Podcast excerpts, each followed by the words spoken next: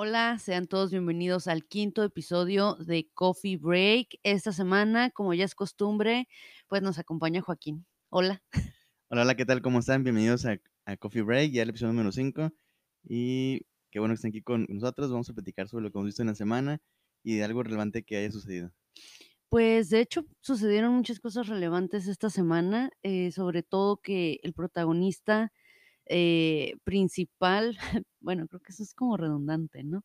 Pero el protagonista de esta semana fue el dolor de mi cirugía de muela, que sigue eh, matándome y ya, ya mañana se cumplen siete días, pero sigo impresionada de cómo una cirugía de muela pudo haberme causado tanto estrago en mi ser. Sigo en shock. No sé si ustedes algún día les hayan hecho alguna, pero es sumamente doloroso.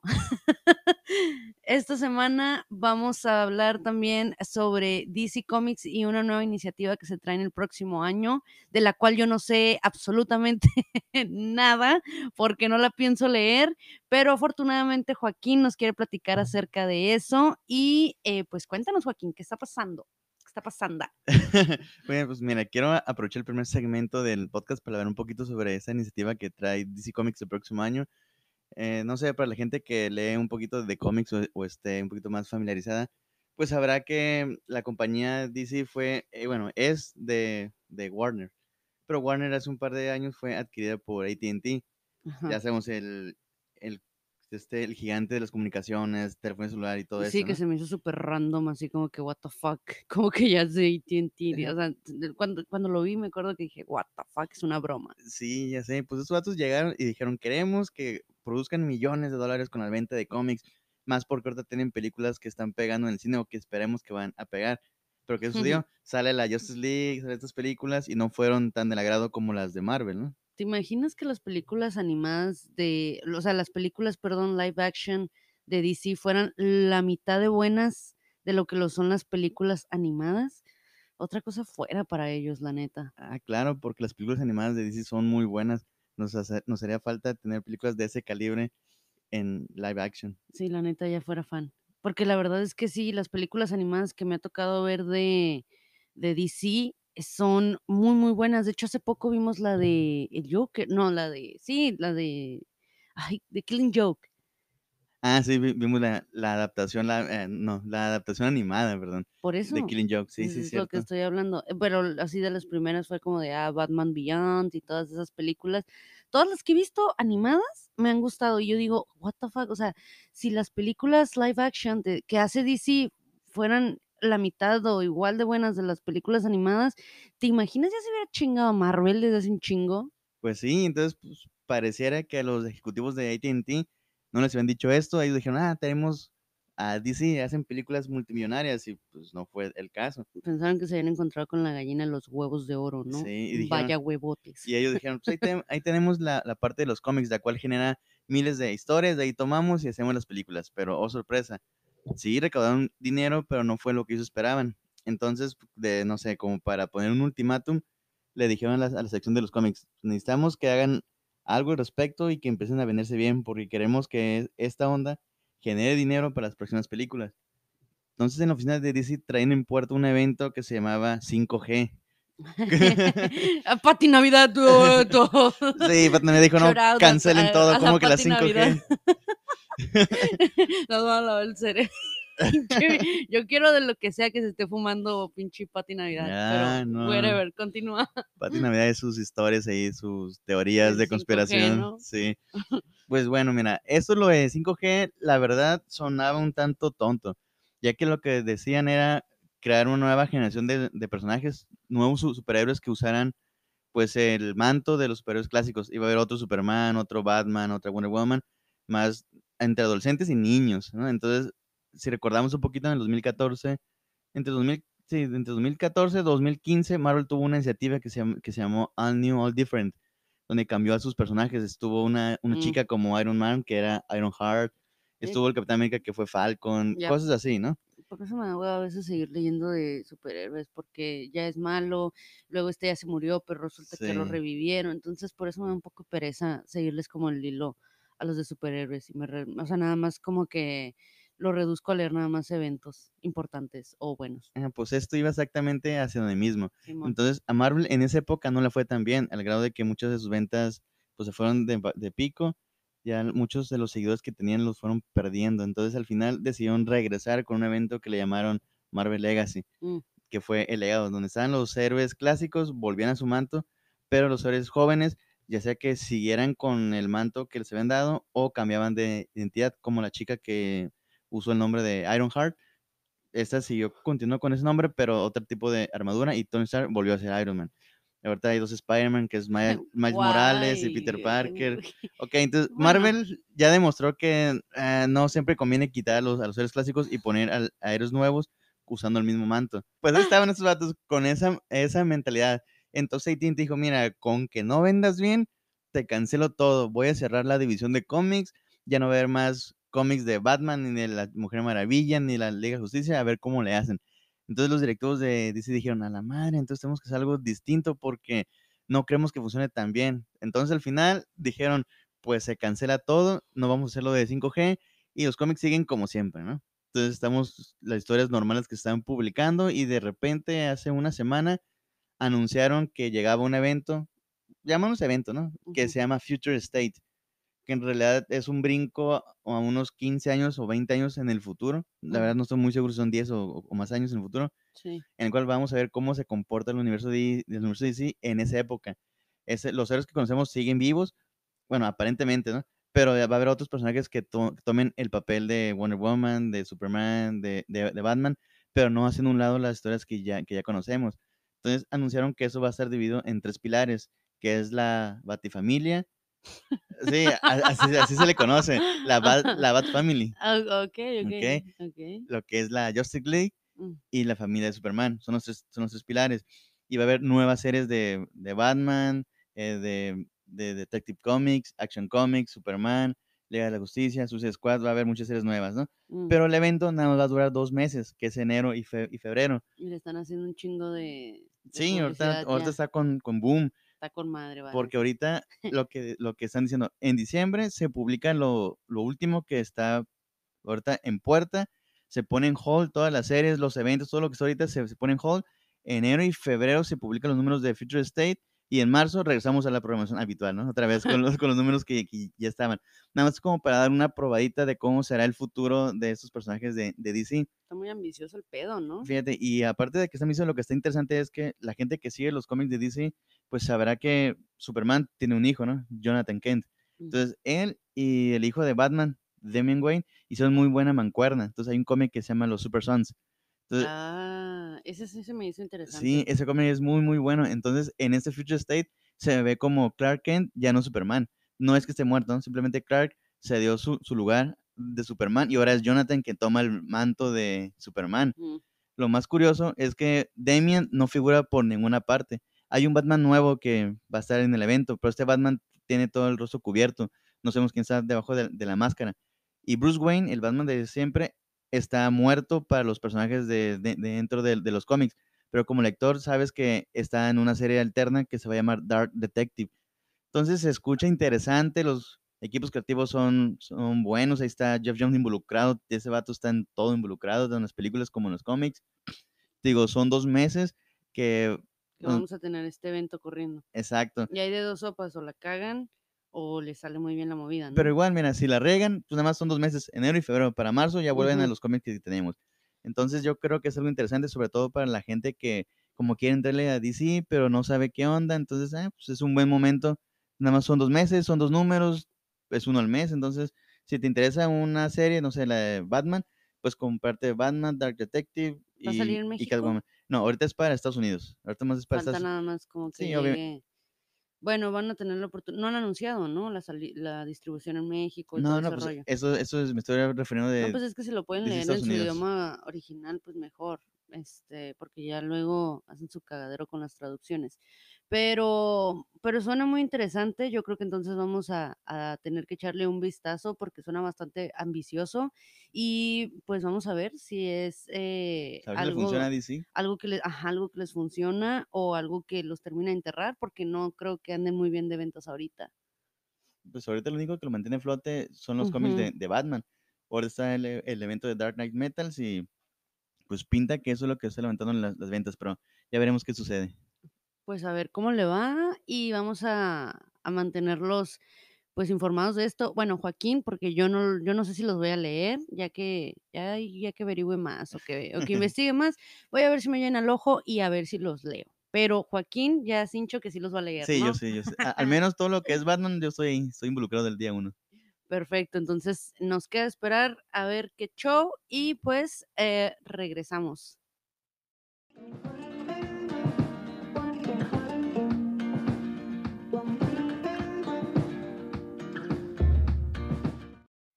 Y pues estamos de regreso.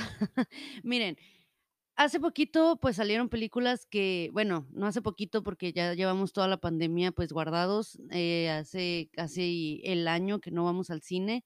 Bueno, yo no he ido al cine, nos ha tocado ver eh, producciones como Mulan pues en casa cuando pues realmente pensábamos que las íbamos a ver en grande eh, y pues como se acostumbra. Es muy triste porque yo amo mucho pues ir al cine y, en fin, no vamos a ponernos melancólicos, vamos a mencionarles las películas que tampoco vamos a ir a ver al cine, pero que ya les está yendo de la chingada en la crítica, em, pues especializada, ¿no? Porque... Sí, en ese caso vamos a enfocarnos en, en dos, ¿no? Que son las que ocasionaron ahí como polémica esta semana. Que, eran estrenos, llamémoslos fuertes, pero sí causan ahí unas opiniones polarizadas. Es que son dos películas que la neta sí se me antojan, pues. Porque, o sea, vi el tráiler de, bueno, Nuevo Orden, Nuevo Orden, ¿no? Sí. Eh, así es, es de Michael, Michael Franco este mexicano que recientemente también se vio envuelto en una polémica porque decía que el racismo, eh, que el eh, white chican también era una manera de racismo y bueno, fue, ha sido duramente criticado a pesar de que su, su película pues se, se, exhibió en el eh, Cine Internacional, Festival de Cine Internacional de Venecia y se llevó el León de Plata, ¿cómo se llama? Sí, se ganó el, el León de Plata. Y pues obviamente algo lo que causó ahí como cierta polaridad en los comentarios fue que en la prensa internacional, cuando fue el puro pase del festival, se llevó buenas críticas, ¿no? Le estaban alabando como la forma en cómo está, está grabada, lo que están lo que están narrando. Pero es pues. que ahí hay algo malo entonces, de cómo los mexicanos vemos, o lo están viendo como algo negativo, pero en el exterior lo están viendo como, ah, no mames, este güey rifa. Pero es que es lo que comentan varias personas, de que dicen los europeos, toda la gente que está en, la otra parte del mundo, tienen una noción o una idea errónea sobre los latinoamericanos. Ellos piensan que acá todos somos bárbaros, que todos estamos en la calle. Bueno, igual no está tan lejos de la realidad, ¿no? Pero, pero es que sí, la película... Eh la mayor parte de las críticas que yo he leído sí se la tunden, pero machín, de que es súper clasista, mm, muestran a, los pobres em, como unos zombies descerebrados y salvajes que un día se rebelan contra las pues las clases privilegiadas y pues desmadran, terminan de desmadrar el país. Entonces, yo cuando yo vi el trailer, yo me imaginaba pues todo lo contrario, pero realmente lo que ha predominado más es cómo afectaría esta, este eh, movimiento que dejaría como una distopía o como se le llame a nuestro país y que sería causado por las minorías y no por las clases privilegiadas. Entonces, lo que yo leí es que las clases privilegiadas son, o sea, muestran, las victimizan en esta película. Y sí se entiende como ese punto porque realmente acusan al director de ser de la clase privilegiada y por ende plasmar eso en, su manera de hacer cine.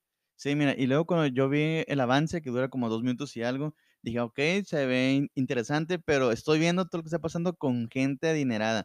Veo que hay una boda y que de frente los atacan, veo que hay gente de posición económica pues bastante elevada que tiene ciertas dificultades, pero no veo a la gente del pueblo, o sea, no veo a la, a la gente común, dónde están sus problemas, veo que todo lo que está pasando es la gente que, que tiene dinero. dije, bueno, tal vez están mostrando cómo cambió el, o si haciendo referencia al nombre, el poder en el gobierno o el poder de las altas esferas, porque nada más está dando el punto de vista de la gente adinerada.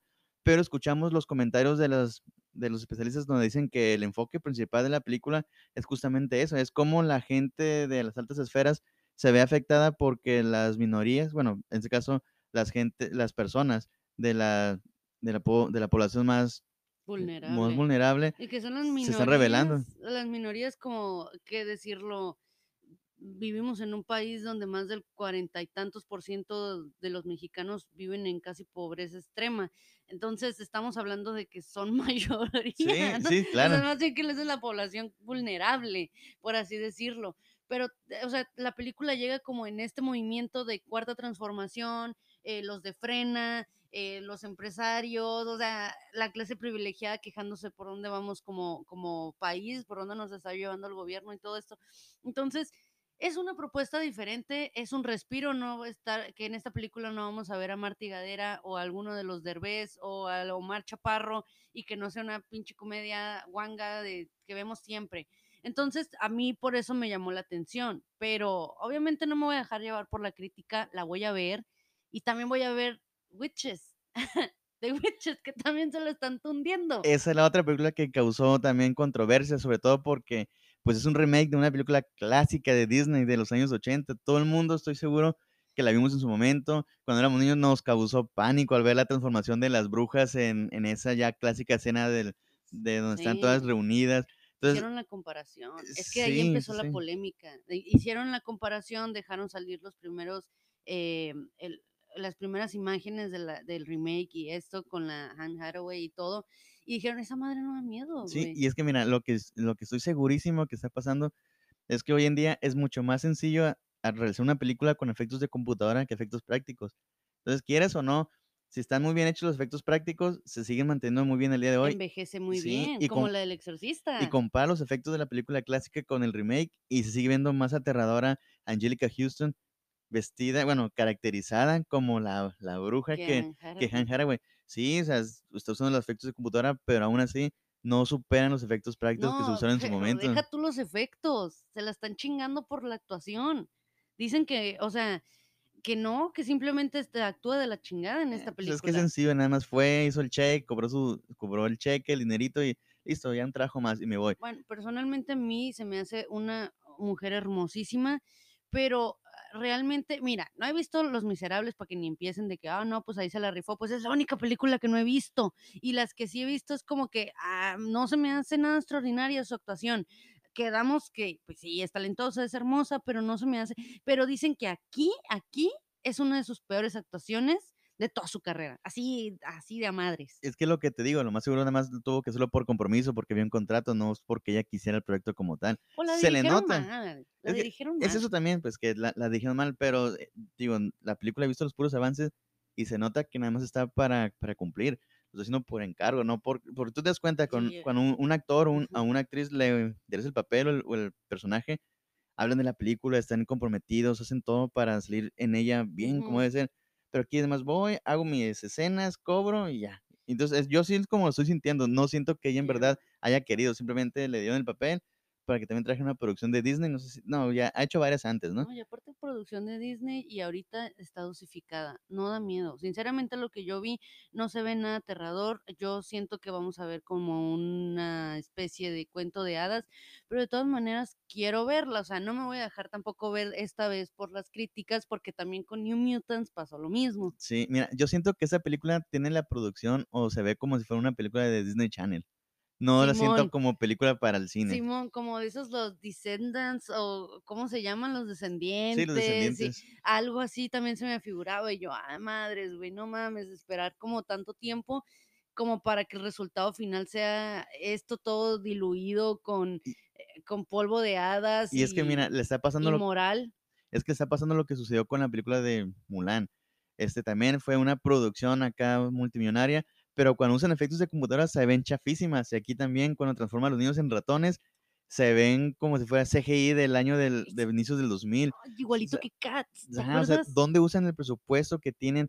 Ahorita son películas que no valen 10 pesos. O sea, tienen un presupuesto considerable para efectos especiales y sin embargo se siguen viendo pésimos.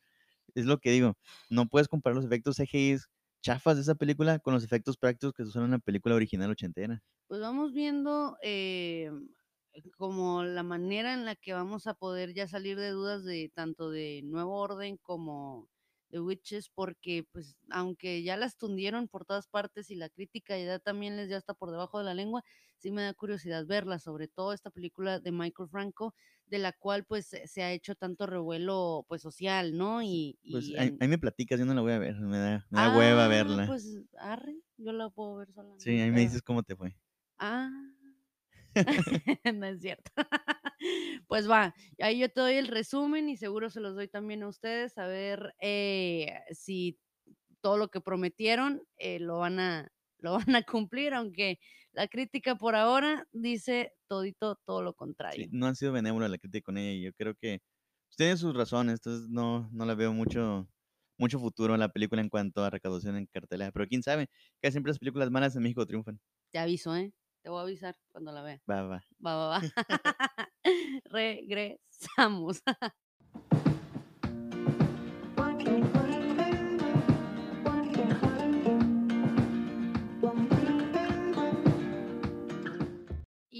ya estamos de regreso con el bloque final. Esta vez nos fuimos súper rápido y nos vamos a ir también súper rápido con las recomendaciones de las películas que vimos en nuestro maratón de octubre de esta semana. Vas, Joaquín.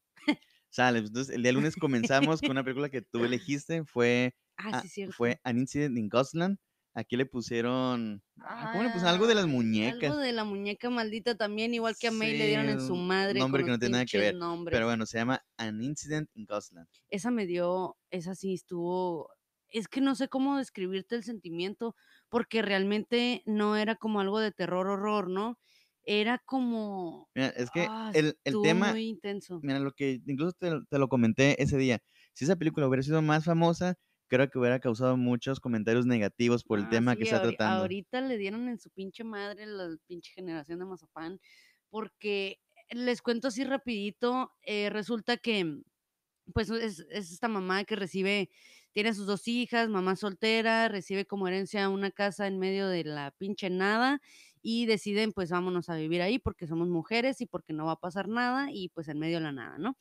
Entonces hay por ahí eh, pues vaya un incidente y la cosa se torna pues bastante sexual con las menores de edad. Eh, por cierto tema de unos pinches locos que se meten a la casa. Y andan, en un camión de las nieves aparte. No, de dulces.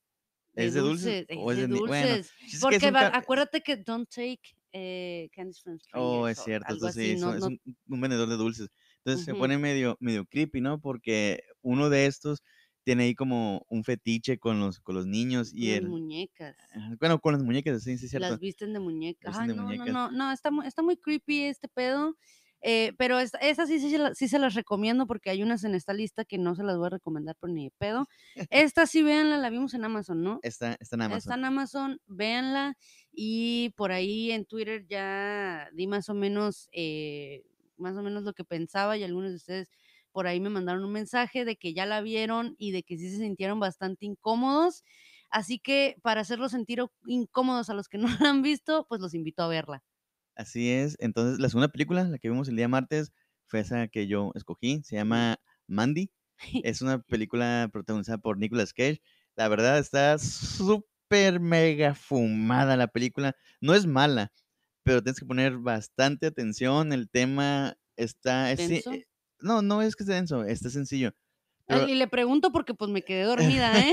Ahí nomás fue eh, como nota. Lo que sucede que, lo que, que la, la, puesta en escena, o sea, la presentación de la, película está un tanto media extraña, como, bueno, no es como, están en drogas, son una, una secta que desarrollan una, un derivado del LSD, entonces todo lo ven en color así como morado, púrpura, azul, bien neón, bien... De hecho, la película está, está a mitad de los años 80, en el 86. Entonces todo se ve bien fumado. Este, el personaje de Nicolas Cage vive con su novia en una cabaña en, el bosque. El líder de la secta se enamora de la morra, la manda a secuestrar. Ah, de eso sí me acuerdo. La manda a, secuestrar y entonces le toca al personaje de Nicolas Cage, que se llama Red, el, ir por ella y rescatarla. Yo estoy diciendo la parte rápida, pero todo eso sucede de una forma un tanto lenta, pausada, con sueños, incluso... Con razón me dormí. Incluso hacen como alegorías de la Biblia, pero cambian algunos algunos este, pasajes de la Biblia. Versículos, ¿no? sí, sí, versículos o pasajes. Ok, bueno, menos mal. Bueno, Y seguimos, ¿qué fue el miércoles? El miércoles fue The Possession of Hannah Grace, que, aquí, le pusieron, cadáver. Güey, ¿qué, ¿qué, tiene que ver? Una, ah, bueno. Bueno, es que está poseída, pues un cadáver, no sé. No, no, sé la lógica que usaron para ponerle cadáver, pero se llama The Possession of Hannah Grace. Bueno, es que es un cadáver. Bueno, miren, les cuento. Resulta que es un exorcismo por eso se llama The Possession acá de Hannah Grace. Es esta morra que está poseída, algo sale mal durante el exorcismo, eh, no logran eh, exorcizar a la morra, se les muere, un pedo así. Bueno, no es que se les muera, el papá dice, ¿sabes qué? ¡Eh, no es spoiler! Bueno, dice, no, no, funciona y que se muera la morra. No es spoiler, o sea, no, no funcionó el exorcismo, ya, limítate, limítate. ok. Entonces, les, es que yo les estoy dando hipnosis oficial, pues. Ok, perdón por el spoiler, ya no lo voy a decir. Entonces a la morra la llevan a la morgue, así como que súper rápido, la llevan a la morgue, eh, pero la morra que recibe pues el cuerpo empieza a, pues, a darse cuenta que cosas extrañas están sucediendo desde que pues el cadáver de, esta chica llegó a la morgue o lo que sea que sea, o el caso es que empiezan a pasar cosas bien locas y bien creepy y la neta, esta sí me dio, no me dio miedo, sino que, ¿cómo te explico que hay partes que dije, ah, no mames, se pasaron de lanza? y no, es que realmente no da miedo, pero sí se las recomendaría. Esa sí estuvo, sí estuvo más o menos, ¿no? Oye, ¿y el siguiente día también me tocó a mí o por qué? No, el, el siguiente, esa fue la que tú escogiste el miércoles. Yo el jueves escogí la de Insidious Chapter 3. Ah, y después de esa vimos la de Crawl.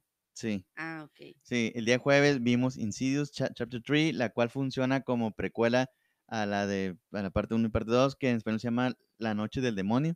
No la había visto, ¿eh? Sí, no, igual yo, eh, esa ya la tenía aquí en, casa, tanto la 3 como la 4, y desde que las compré no las he visto. Esa está ahorita en, Amazon, pero está a la renta y a la venta nada más. Esa, esa sí se me hizo súper interesante, sobre todo por el, el, director. Este director me ha causado muchísima admiración porque todas las películas que he visto de él me han gustado, empezando por la de Upgrade y, y pues ya varias, ¿no? Que él ha escrito y ha dirigido y la verdad es que sí le tengo ya cierta admiración porque es muy talentoso. Sí, así es. De hecho, como te comentaba en, el otro día, la saga de El Conjuro se la adjudican más a James Wan, pero esta, la de Insidious, a fin de cuentas, es una, es una saga creada por él, aunque los primeros episodios los dirigió James Wan, tanto las películas han sido escritas por él y los personajes son creados por él. Entonces, es como está en vida ahorita, ¿no? James Wan con la saga de Conjuro y Late Warner con la saga de Insidious. Que siempre se le dan más el crédito a James Wan cuando en realidad fueron ambos, ¿no? Sí, pues como lo, comenté hace un momento, incluso también en la, en la saga de, de Saw, todo lo que fue el, el, guion, de hecho el guion de la película número 3, que yo considero de la mejor de la saga Saw, fue escrita por él, bueno, fue coescrita por él, porque también este Darren Lynn Boseman fue quien la coescribió.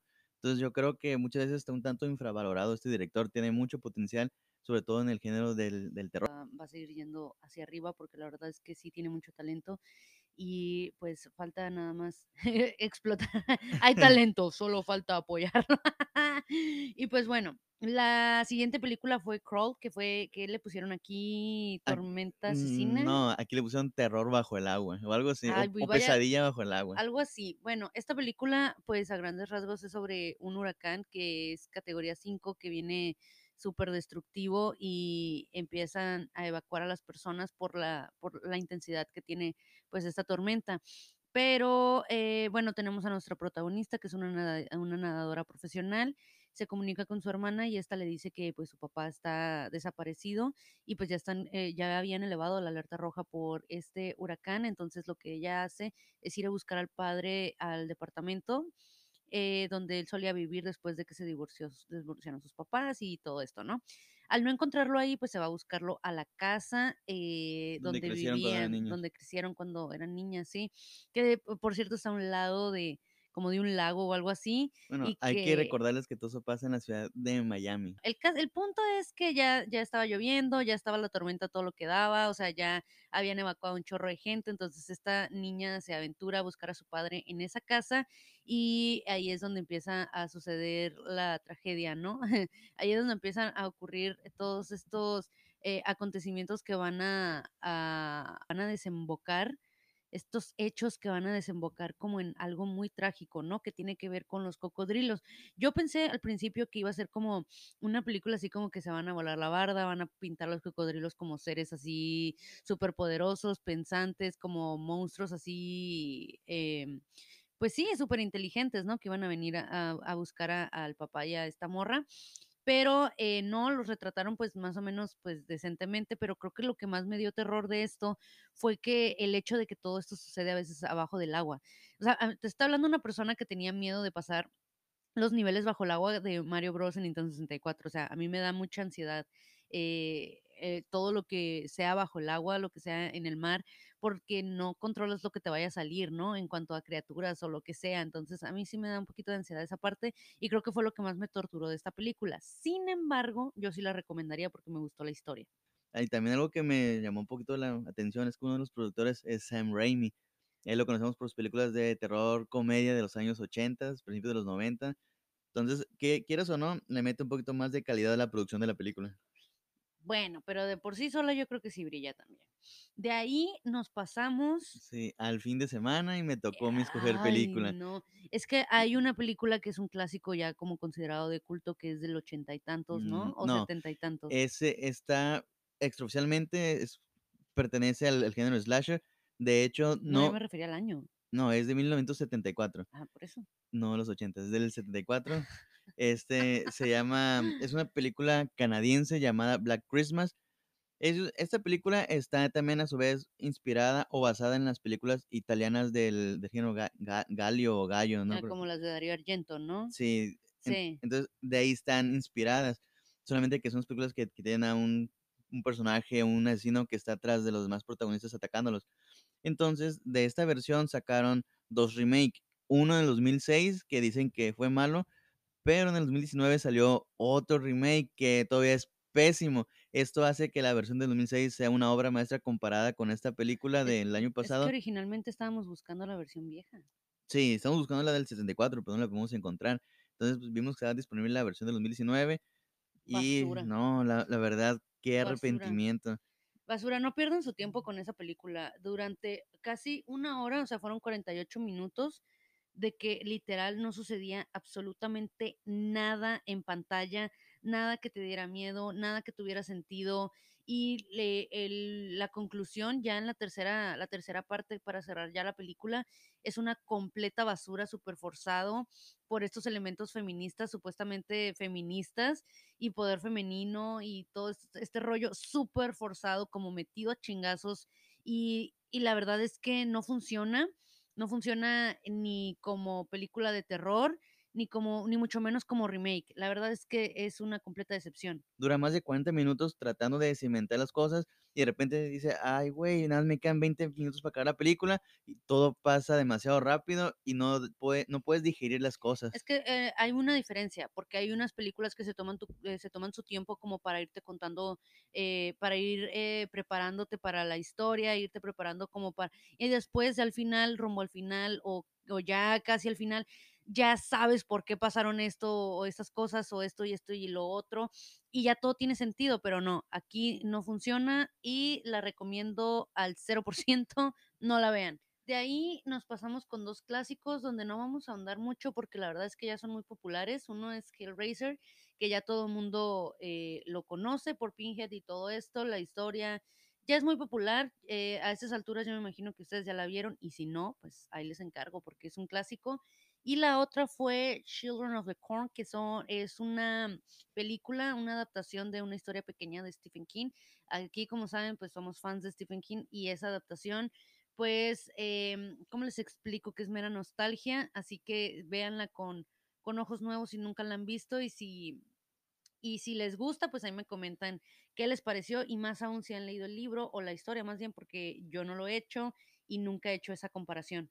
Sí, aquí nada más para hacer un comentario sobre estas dos películas. Como bien dijiste, son películas clásicas, ambas son de los 80, pero hasta el día de hoy se mantienen muy bien tanto las actuaciones porque por ejemplo en una película de terror lo que nunca sale bien son las actuaciones, muchas son acartonadas o caricaturescas. tú, los efectos. Pero los efectos los de peor Los que peor envejecen son los efectos. Sí, en, en, particular la de Hellraiser tiene muy buenos efectos prácticos. Sí, y te acuerdas la escena esa donde te dije, oye, la peste, ¿cómo hicieron eso? Sí. Porque la verdad es que sí les funcionó muy bien el efecto práctico y por eso me gusta el efecto práctico bien hecho, porque no se ve como CGI mal... Eh, mal acabado y, y se nota como orgánico, se nota muy bien. Sí, ahí te das cuenta que el director en verdad está comprometido. Bueno, en ese caso el director es Clive, Clive Barker, está considerado uno de los maestros del cine de horror, tiene muchas películas en su, en su haber. Entonces, él está muy metido en cuanto no solo a la, dirección y a la escritura de la película, sino también en el diseño de, personajes, en el diseño de los monstruos, y te das cuenta que tiene una gran calidad. No sé si el presupuesto se habrá ido en los efectos visuales, pero la verdad, hasta el día de hoy se mantienen muy bien. Entonces yo recomiendo que vean estas dos películas, son clásicas del cine de terror y valen mucho la pena. Y eh, cerramos las recomendaciones de esta semana con una película que acabamos de ver, que aquí le pusieron, ay, perdón, aquí le pusieron el momento quedando sin aire. Aquí le pusieron el molino, pero eh, tenía un nombre medio raro en portugués en, la, en pantalla, pero ya después en, los créditos ya supimos bien más cuál, era el nombre original, ¿no? Sí, y en sí, pues sí está teniendo el nombre, se llama The, The Windmill Massacre o la masacre del molino. Entonces, pues, está bien el nombre, está bien la traducción. Es una película inglesa slash holandesa, algo así, ¿no? Sí, es holandesa. Bueno, creo que es una producción británica, pero con financiamiento holandés, algo así. Algo así. Pero es europea. bueno, lo que sí me gustó de esta película es que está bien contada. Igual eh, las cosas después tienen sentido, porque al principio como que no entiendes ciertas cosas que comienzan a suceder pero eh, te lo explican ya a medida que va avanzando la trama, que aquí sí lo hicieron bien. Siento que el plot twist, ese como eh, lo, rumbo al final, ese como twist que le dieron a la historia, me gustó. Admito que no me lo esperaba, pero para en mi opinión sí funciona. Sí, claro. Mira, es un final que la verdad yo no lo vi venir. Dije, bueno, es una película interesante porque también recordamos, es una película europea. Entonces, algo tienen las películas de terror europeas que el simple hecho de que sepas que está ambientada en aquel continente, la ambientación, el, color, no, no sé, algo tiene esa, imagen que te da, te da escalofríos, te da miedo. Entonces ves esta, esta historia, dices, ya finalizó. Y de repente no, no queda que un minuto y ¡zas! El último twist en la historia que la verdad sí, yo no lo, yo no lo esperaba, no lo vi venir. Entonces sí me, sorprendió gratamente ese twist que le dan al final. Y yo creo que esa fue la última que vimos. Em, sí, vamos a hacer, eh, la semana pasada les dijimos que esta semana iban a ser las últimas recomendaciones, pero se me olvidaba que aún nos queda una semana de octubre. Así que la próxima semana les vamos a tener más recomendaciones, ya las últimas son las más fuertes porque Halloween, entonces, pues, si te acordaste del ánimo, perdón, ahí le voy a hacer como el, la mención para que por favor vayan a verlo, para que les dé ánimo a su neurosis. Bueno, cerrando el paréntesis, esperen nuestras recomendaciones ya la próxima semana, ya son las últimas.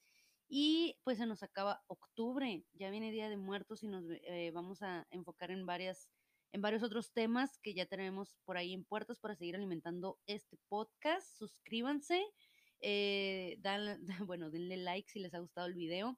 Y por supuesto, escúchenos en otras plataformas como Spotify, que ya estamos ahí, ya esta semana ya eh, logramos eh, como que nos aceptara Spotify. Sí, ese, es un gran logro.